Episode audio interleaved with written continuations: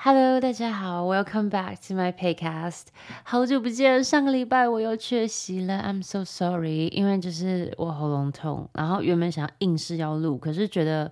如果喉咙这样沙哑，你们听着应该会觉得是有刀在切你们的耳朵吧，所以我就放过你们一马，我就等我今天稍微恢复了，我就直接马上录了，还是很有诚意的，好不好？All right。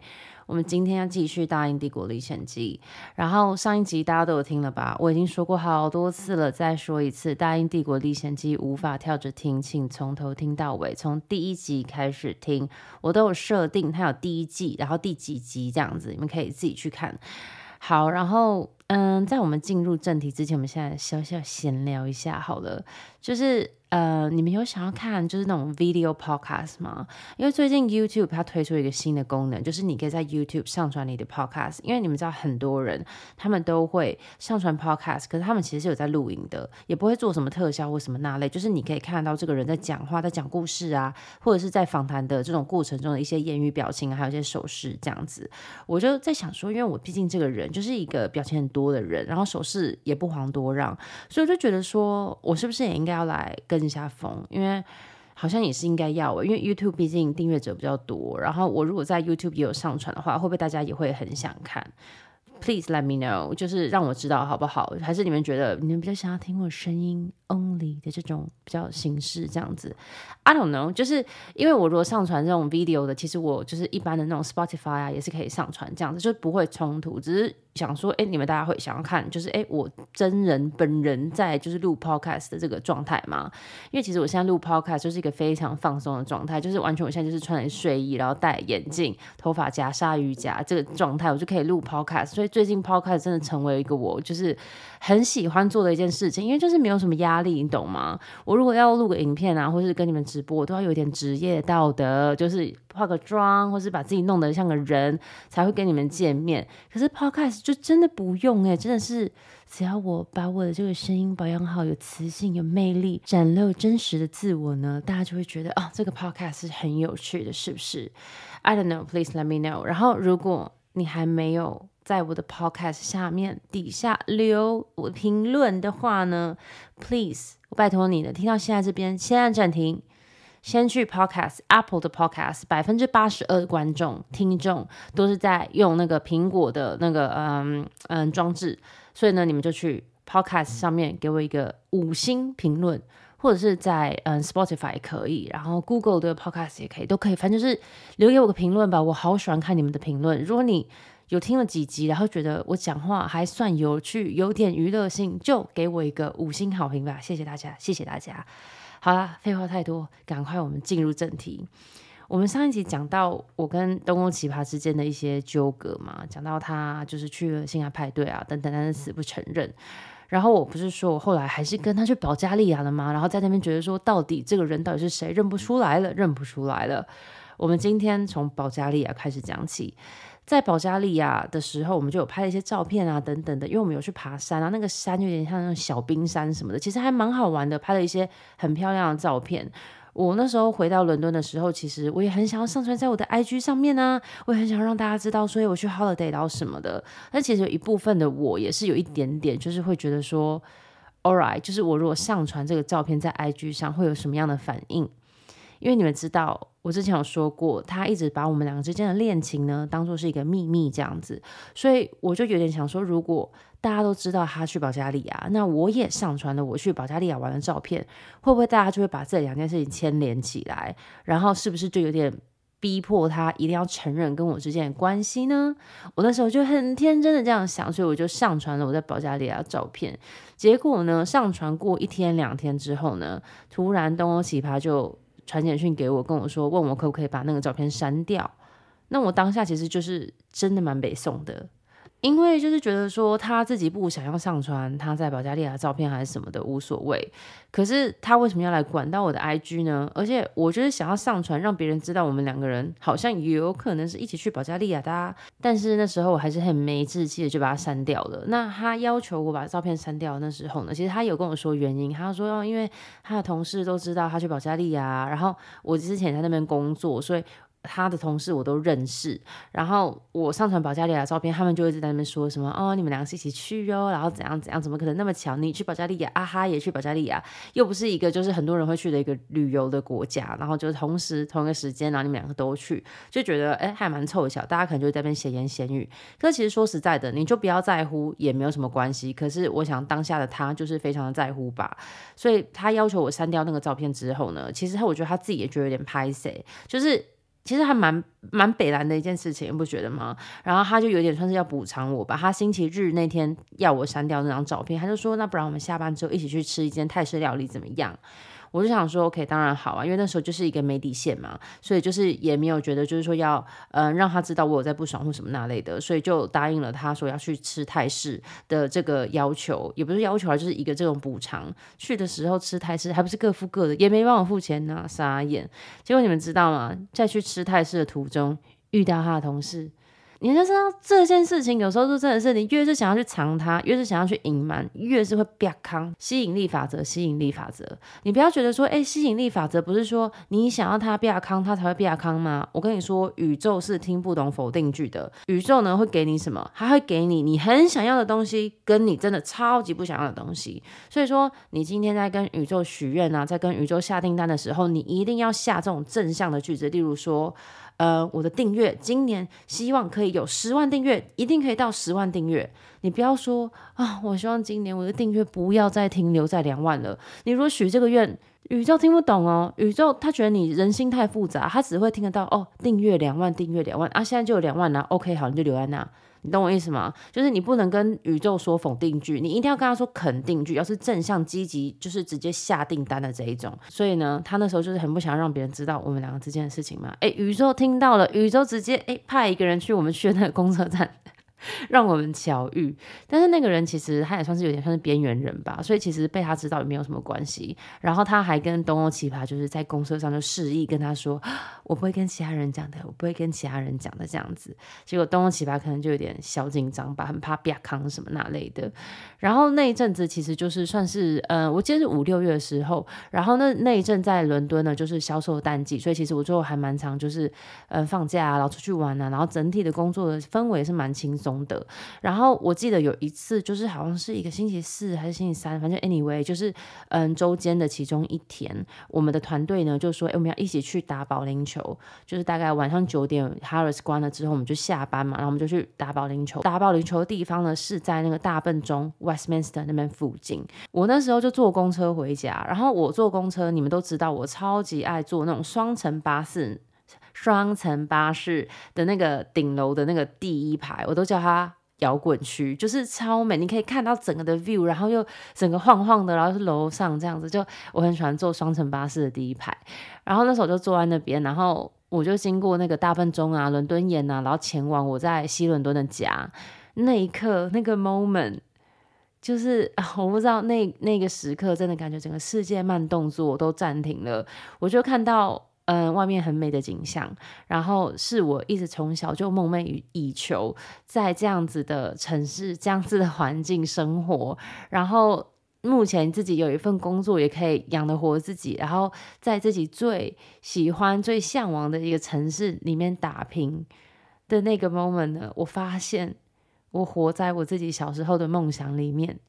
我真的觉得那个 moment，我就是有时候就是有时候觉得就是嗯，怎么讲，就是住在伦敦太久了，或者是一阵子，或者是有时候就有点像是埋头苦干，就是读书读书读书，或是工作工作工作，就忘了去欣赏。哎，我其实很感恩我人现在在这里，然后或者是哎，就发现这个城市真的真的很美。但是就算听起来这么美好的一切，当下的我呢，二十四岁。对自己的不自信，然后极力的想去讨好他人，非常害怕孤单，而且活在他人眼里的自己。说实在的，我觉得没有百分百拥抱真实的人生，也没有拥抱真实的自己。这个是我现阶段回头看二十岁的自己，我自己认为啦，最遗憾的一件事情。外在的世界呢，可以很浮华，但是你没有了内心的平静，其实一切呢都是空。那时候我的状态呢，就很像是，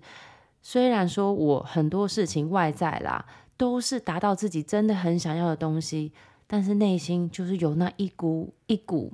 一股的不平静，一股的觉得好像有什么东西空空的，觉得每一天还是在追求哦，我的对象传简讯给我，或者是工作也不知道在争取什么，然后呢，每天都在等，看他要不要约我，每天都在寻求一个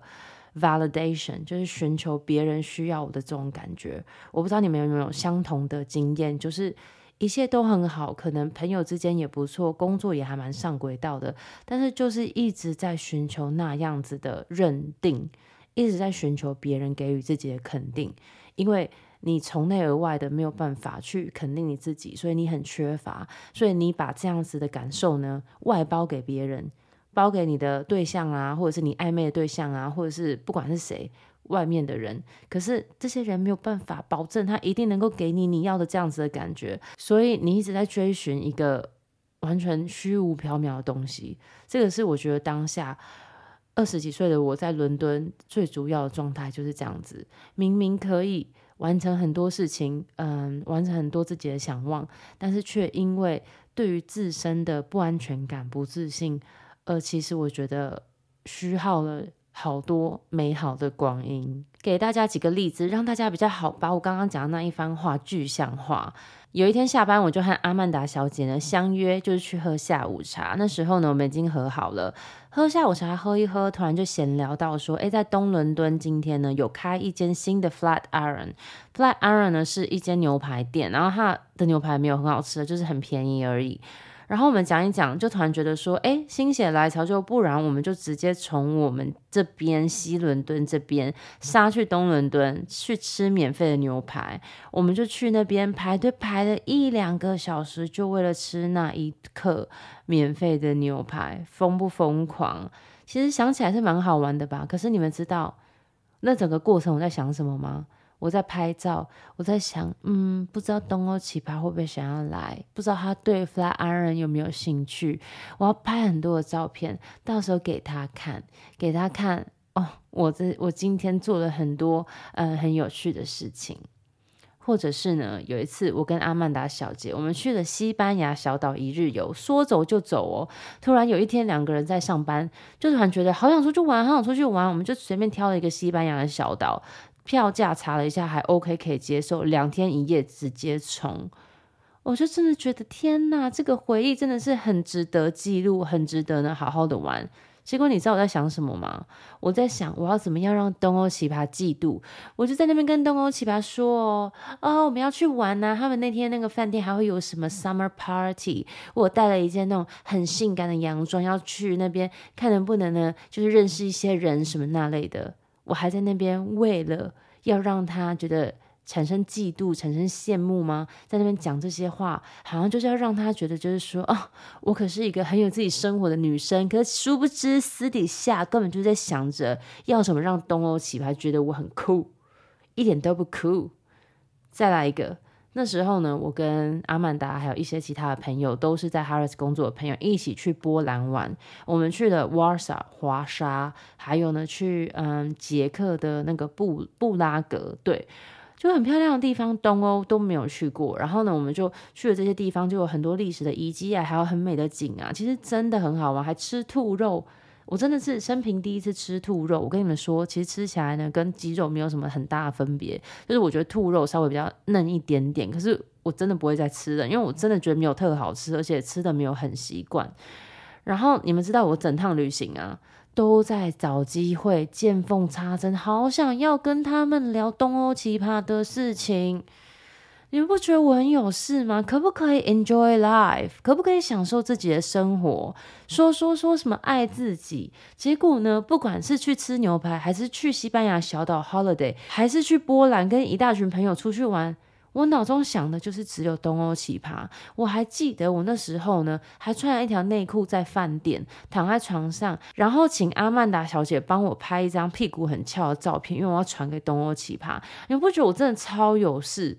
我二十几岁，我到底是发生了什么事情啊？我真的搞不清楚。我举了三个例子，你们这样有没有比较 get 到我刚刚在说的那一整段话的点？就是我没有真的活在当下去享受当下那个 moment。我一直在想东欧奇葩的事情，这跟东欧奇葩这个人没有关系，是我的问题。是我不管今天是东欧奇葩，还是日本奇葩，还是随便一个男生，还是随便一个暧昧的对象，反正就是我把我的人生的那个意义建立在他们身上，好像他今天对我的照片给我一个 like，还是说给我一个回复，还是说哎觉得我这张照片很性感，我觉得我的存在才有意义，就真的我自己觉得自己有点可怜啊，可怜。然后还有一次就是九月的时候，我自己一个人呢订了 holiday 去丹麦的哥本哈根玩。那时候就是东欧奇葩，他同时就是去纽约，所以他在纽约，我在哥本哈根。我真的在哥本哈根的每一天，every single day 都在等他传讯息给我，每天在那边狂查他的 IG，看他有没有更新，他今天在纽约哪边。然后因为我之前也在纽约有住过几个月嘛，然后还没想说我要推荐给他哪一间餐厅比较好吃的，也要让他觉得我是一个很酷的人。又来了，又来了，真的疯掉哎！然后那时候我去哥本哈根的时候呢，是住青年旅馆。我跟你说，那一年我去了巴塞隆纳，摔碎我手机荧幕的那一次，也是住青年旅馆。然后呢，哥本哈根也是住青年旅馆，都是住那种有跟人家 share 的，不是自己一间的，就是那种可能四人四人房啊、六人房啊。我真的发誓，就那一年之后呢，我真的再也不想要住青年旅馆了啊！真的是很恐怖的一个。记忆，我不知道，其实没有那么糟糕，不是说很脏或什么的。可是你想，那么多人挤在一间房间里面，难免会有些汗臭味。有些人体味比较重，整个房间就会充斥那个味道。然后它那么便宜，你也不知道它的床单到底是不是有真的给你洗干净。你还要跟那么多人共用一间浴室，然后你进去浴室里面，你就还要穿夹脚拖，然后在那边洗澡什么的。我真的觉得很克难。那时候就觉得，虽然说穷游也是有一番滋味。可是不好意思，真的那一番滋味我不明白，不是没体验过，真的不想要再继续这样子了。所以自从那次之后，我每次出去就是 holiday 的时候，都一定会去找 Airbnb，至少 Airbnb。Airbnb 如果说跟他那个主人啊一起同住，我无所谓，但是我不要再跟路人，就是那种五六个人一起 share 一间房间那种事情，我真的不想再发生了。然后有些人就说，可是你可以交朋友啊。诶，说实在的，我真的没有这个经验的。大家回去就是在那边用手机，然后。直接在那边睡觉，谁在那边跟你瞎谈交朋友啊？就真的没有这件事情没有发生在我身上哎、欸。然后每次我要还要觉得，就是自己要，我已经是一个很就是怎么讲社交牛逼症的人，就是我跟陌生人是很容易可以攀谈，我都觉得怪尴尬的，就是硬要攀谈的感觉。所以就是对，就是我自己对青年旅馆的意见是这样子。没关系，你如果很喜欢住青年旅馆，就是不要来喷我。我只是觉得，就是青年旅馆跟我真的是没有对到痛。青年旅馆就是便宜的住宿嘛，便宜的住宿呢，讲到这个又讲到另外一件事情。那时候在伦敦，其实我很无聊，我没有想要搬家。那时候是阿曼达小姐又要搬家了 again，然后呢，我就想说就。无聊就帮他找一下，在我们家附近。那时候我是住在西伦敦的 Hammersmith，我就想说帮他找一下，就是诶，在这附近有什么一些比较不错的房源啊等等的。就没有想到在帮他找的时候，竟然找到一个超赞的房源。为什么超赞呢？就是他只有跟另外两个女生 share 一整个公寓，然后呢是一人有一间房间的那一种，那没有客厅，只有嗯厨房这样子。然后他的房租超级便宜的，我跟你讲，我现在跟你们说，你们真。的不敢相信，我那时候呢，在 Hammersmith 走到 Hammersmith 车站呢，大概三分钟的距离，超级近哦。然后房间是一个很适适当的尺寸，只要月租五百磅，五百磅。Five hundred pounds，当然还要再加那个一些账单水电，可是账单水电整个加下来再多加五十磅而已，所以一个月只要五百五十磅。你不要说现在，你在那一年二零一六年那一年看，五百五十磅一个月的房租，超级无敌便宜，而且那个地点还那么赞，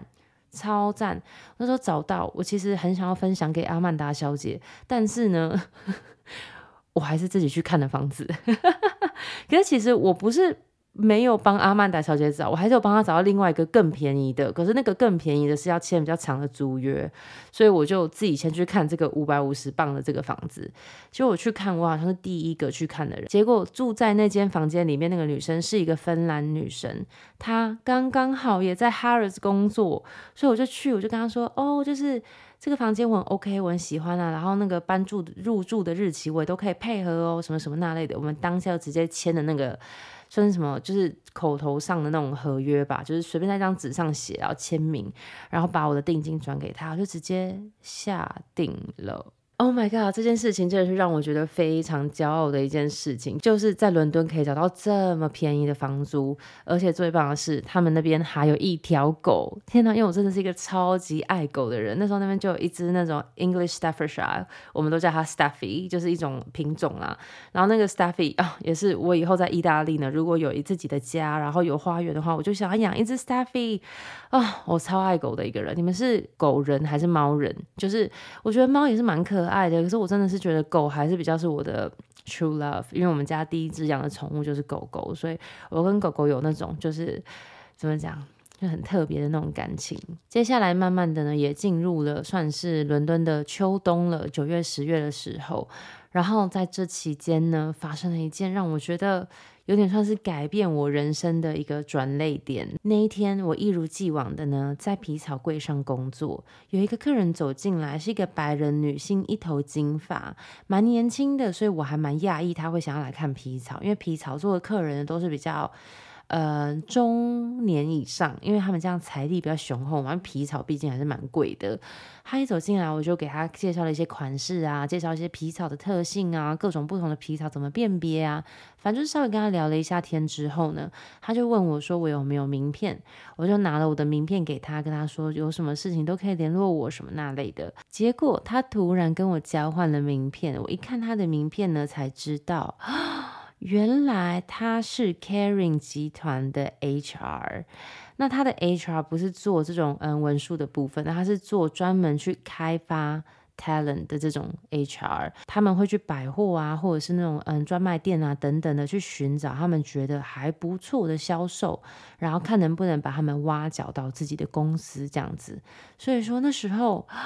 我是被挖角了耶，他就给了我他的名片，说如果我有兴趣的话呢，可以跟他联络。那那时候其实我在那份工作也没有不开心，可是就只是会觉得，就是说，那我们看看外头有什么好的。想要知道一下，你知道好奇心杀死猫，所以我就有 email 他，我就跟他说，我也想要知道，嗯，你手上现在有什么样的机会，然后他也就回我了，他就说他目前呢有一个 Bottega Veneta 的那个 Harris 的柜位呢，他们在找一个销售，那也是需要会说中文的，所以他觉得我可能会还蛮适合的。那如果我 OK 的话呢，可以安排个时间去 Caring 的总部跟他见面，就是看一下我这个人呐、看我是不是怪咖、啊，然后呢，他。再看看要不要把我的资料呢，嗯，推去给 BV 的那个，嗯，算是英国区的，嗯，总经理吧。后来我也真的就去见了他，见了他之后呢，想当然了，一切都是非常的顺利啊，所以他就很顺利的呢，把我推给了，嗯，BV 的英国区经理。那英国区的经理呢，其实应该要让 Harrods 的经理先见我的，可是呢。Harris 的经理那时候刚好在休假，然后 Lucy 呢又非常大力推荐我，所以呢那个 BV 的经理呢他就有一点觉得就是说，不然先给我看看好了，如果 OK 的话，我就直接跟 Harris 经理讲好就好了。所以后来我去见了 Bottega 的那个嗯总经理，结果我跟你说他超喜欢我，因为他也知道我之前工作的那个皮草品牌，然后呢我们就一搭一唱聊了一下，因为其实我跟你说你在面试的时候呢。通常我啦，我的经验来说，你面试能够表现的最好，就是你很平常心的看待。因为那时候的我的心态就是，我也没有一定要去 BV 工作，我就是如果谈得到一个我觉得很不错的薪水的话，我可能会考虑。要不然，其实我现在待在那时候的皮草品牌，我那时候是觉得很 OK。通常都是这样子的心态，这样子的时候，这样子的 moment，你就会表现的非常的好，因为你很平常心，你就可以展现真实的自己，然后反而这样子会让那个在面试你的人。更觉得对你留下印象，所以那时候的状况就是这样子。基本上我就去聊天而已，聊说在 Harris 可以拿哪一些的折扣啊，然后什么就聊一些五四三的。结果他就直接说，如果 Harris 的经理看过我没有问题的话，他就是要直接录取我，直接给我 offer 了。可那时候很好笑，他那时候他都会先问你期望的薪资，例如说我那时候期望薪资我是说一百万好了，一年一百万，他就故意给我九十五万。然后我就觉得，您干嘛少那五万给我很无聊啊，就是直接给我给好嘛。所以呢，后来嗯，我就是有跟他谈，后来就有谈到我的期望薪资这样子。然后我跟你们说，我那时候我那个薪水进去 BV 的时候，应该是全 BV 同一个职位最高薪，好吗？The best，就是那时候我有个朋友在那边工作，他就觉得说不可能，你不可能拿到这样子的薪水。结果没有想到还是拿到了，但是那时候要去 BB 上班的时候，其实有算是有一点点小小的 drama，就是我后来接受了 BB 的 offer 的时候，我就跟我那时候的皮草的公司说。哦，就是我有收到其他公司的 offer，然后他们 offer 我，例如说一百万，嗯，一年呐。然后皮草公司那时候大概是 offer 我大概七十万左右，然后他们就跟我说，让他们考虑一下，就是他们考虑一下要不要，就是算是有点。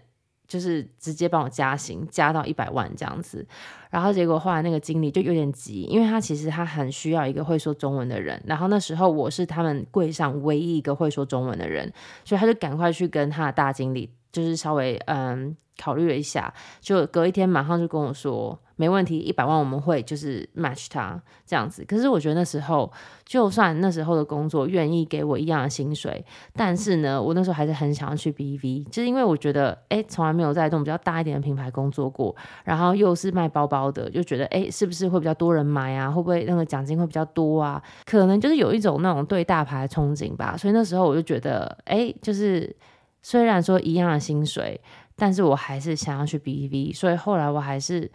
就是跟皮草那边提离职了，然后就其实那一次也是蛮难过的，因为我觉得我这个人呐、就是我在每一个地方工作，每个工作的地方，我都会交到一些真的很知心的好朋友。因为我觉得 我这样讲会有点不好，就是我觉得我这个人是一个我很真诚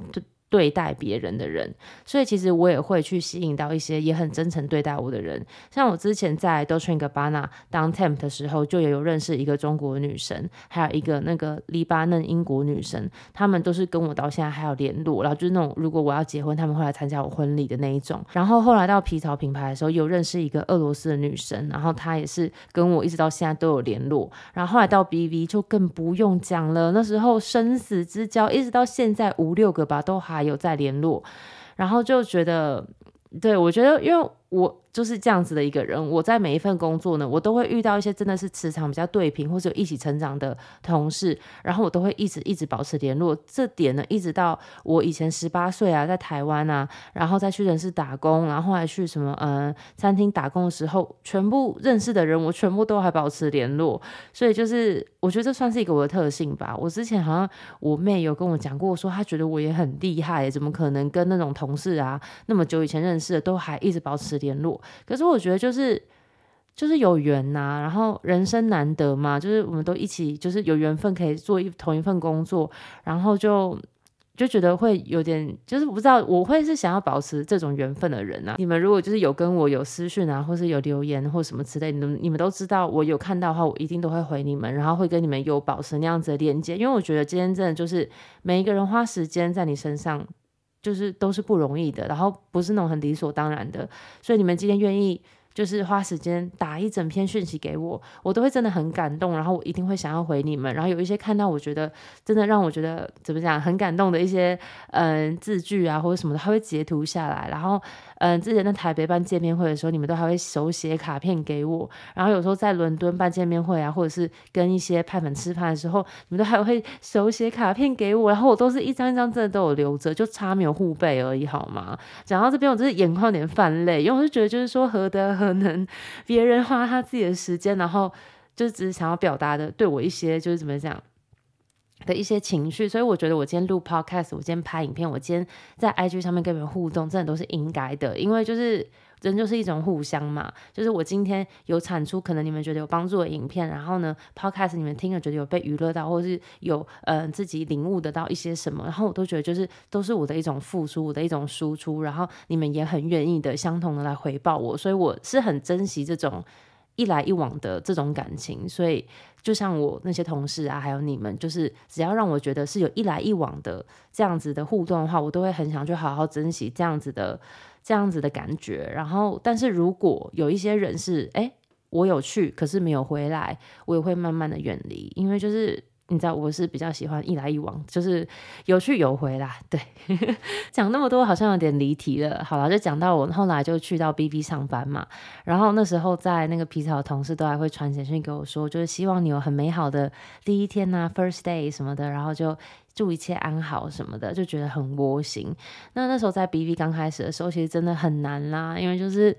产品项很多，然后因为又在那个一楼那边，所以一楼就有很多人那边问你啊，厕所在哪里呀？然后什么品牌在哪里呀？就常常一直一直一直被问。然后我们的那个柜位又是在那个出口的附近，尤其又特别是靠近地铁站的那个出口，所以就人流真的就是特别的多。然后那时候在 BV 一刚开始的时候呢，其实我那时候好像是十一月开始上班的，很快的十一月底、十二月初我们就会办那个 Christmas Party。那 Christmas Party 呢，基本上在英国呢就是大家来买。买醉来喝醉，好不好？反正就是英国人呢，除了超爱喝茶，还有超爱喝酒。然后那时候我记得我去 Christmas party 的时候，就有喝了一点小微醺吧。来，英文小教室，微醺的话呢，我们不叫 drunk，drunk 是你真的喝醉了，烧酒醉的那种 drunk。但是我那时候是有点微醺，微醺的英文呢叫做 tipsy。所以你今天如果要说什么啊，我有一点点微醺的话，是要说 I'm a little bit tipsy，not drunk。那时候我们在摄政街上的一间饭店里面呢办 Christmas party，我就喝了点微醺，就是会在厕所里面拍自拍照，然后传给东欧奇葩那个状态。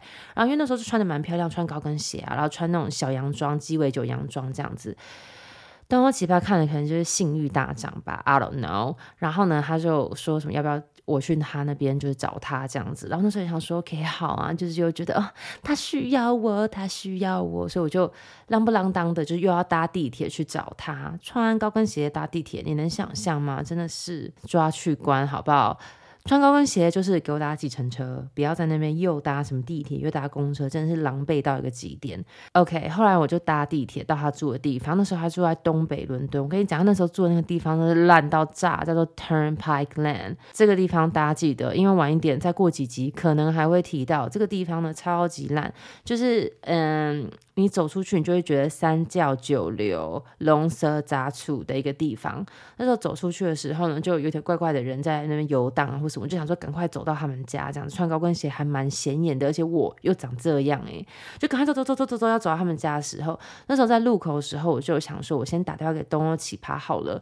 因为就是怕在路上有些人过来跟我搭讪啊，或什么那类的。那如果我在讲电话，他们可能就是会比较退避三舍，这样就不会过来招惹我。所以那时候先打电话给东欧奇葩。然后呢，那时候打电话给他的时候，就在跟他讲电话。可是我就在那边奶呀，那就有点小醉，然后这边啊没有啊，我现在就是在走过去，大概在嗯五分钟就会到了。就是你知道喝醉的那种 SOP。然后那时候在路上就有一个男生，他也在路上讲电话，然后他可能看到我，他就觉得哎。是瞎咩？感觉有机可乘的，还醉醉的，说不定可以扛回家。所以他那时候就是跟他电话上面的人说：“哎、欸、哎、不好意思，你等我一下，你等我一下哦。”然后他就把电话上面那个人就是有点在放到旁边这样子，然后他就走过来想要跟我搭讪，就说：“不好意思，Are you okay? Are you alright？” 然后我就没有要理他，因为我想说。这个就是我为什么会想要打给东欧奇葩的原因嘛，然后我就跟他说 no no no no，我就 no no no，就是没有讲什么，就是跟他说 no 这样子。结果幸好后来他也没有就是再追上来或什么那类的，就是我就很顺利的到东欧奇葩家了。那那一天我就有点微醺，可是还不至于到说断片的那种程度，因为真的没有喝的那么醉。我不知道是那一天晚上还是其他天晚上，应该就是那时候附近。隔一天起来的时候呢，东欧奇葩就突然问我说。我们要不要搬一起住？我那时候真的非常的 shock，因为当然我是有在想这件事情，因为就觉得我们都已经这个状态已经一年多了，是不是可以考虑搬一起住？可是我从来真的都没有跟他提过这件事情，我就觉得非常的惊讶，说他为什么会突然跟我提这件事情？结果我那时候就又是你知道摇柜给塞里啊，就是要觉得说，哎，好啊，可是又不敢，就是你知道太过，好像很饥渴这样子。我就说可可以呀、啊，但是你想要住在什么区域？然后他就说他觉得他现在这个住的这个区域就还不错啊。可是那时候我住在西伦敦呢，我就跟他说，不然我们先从西伦敦开始找找看好了吧。可是过一阵子，我就觉得说他怎么会突然提起这个要求呢？因为他一直还想要把我们两个之间的感情当做是一个秘密，又想要搬跟我一起住，这个真的是让我有点搞不懂。所以我后来还是忍不住，我就问他，跟他说。为什么你会想说要搬跟我一起住啊？结果你知道他跟我说什么吗？啊，那一天你喝醉的时候，你讲的啊，你说 One day we're gonna move in together，有一天我们一定是要搬到一起住的。What? Thank you for tuning in into my podcast. I will see you in my next one.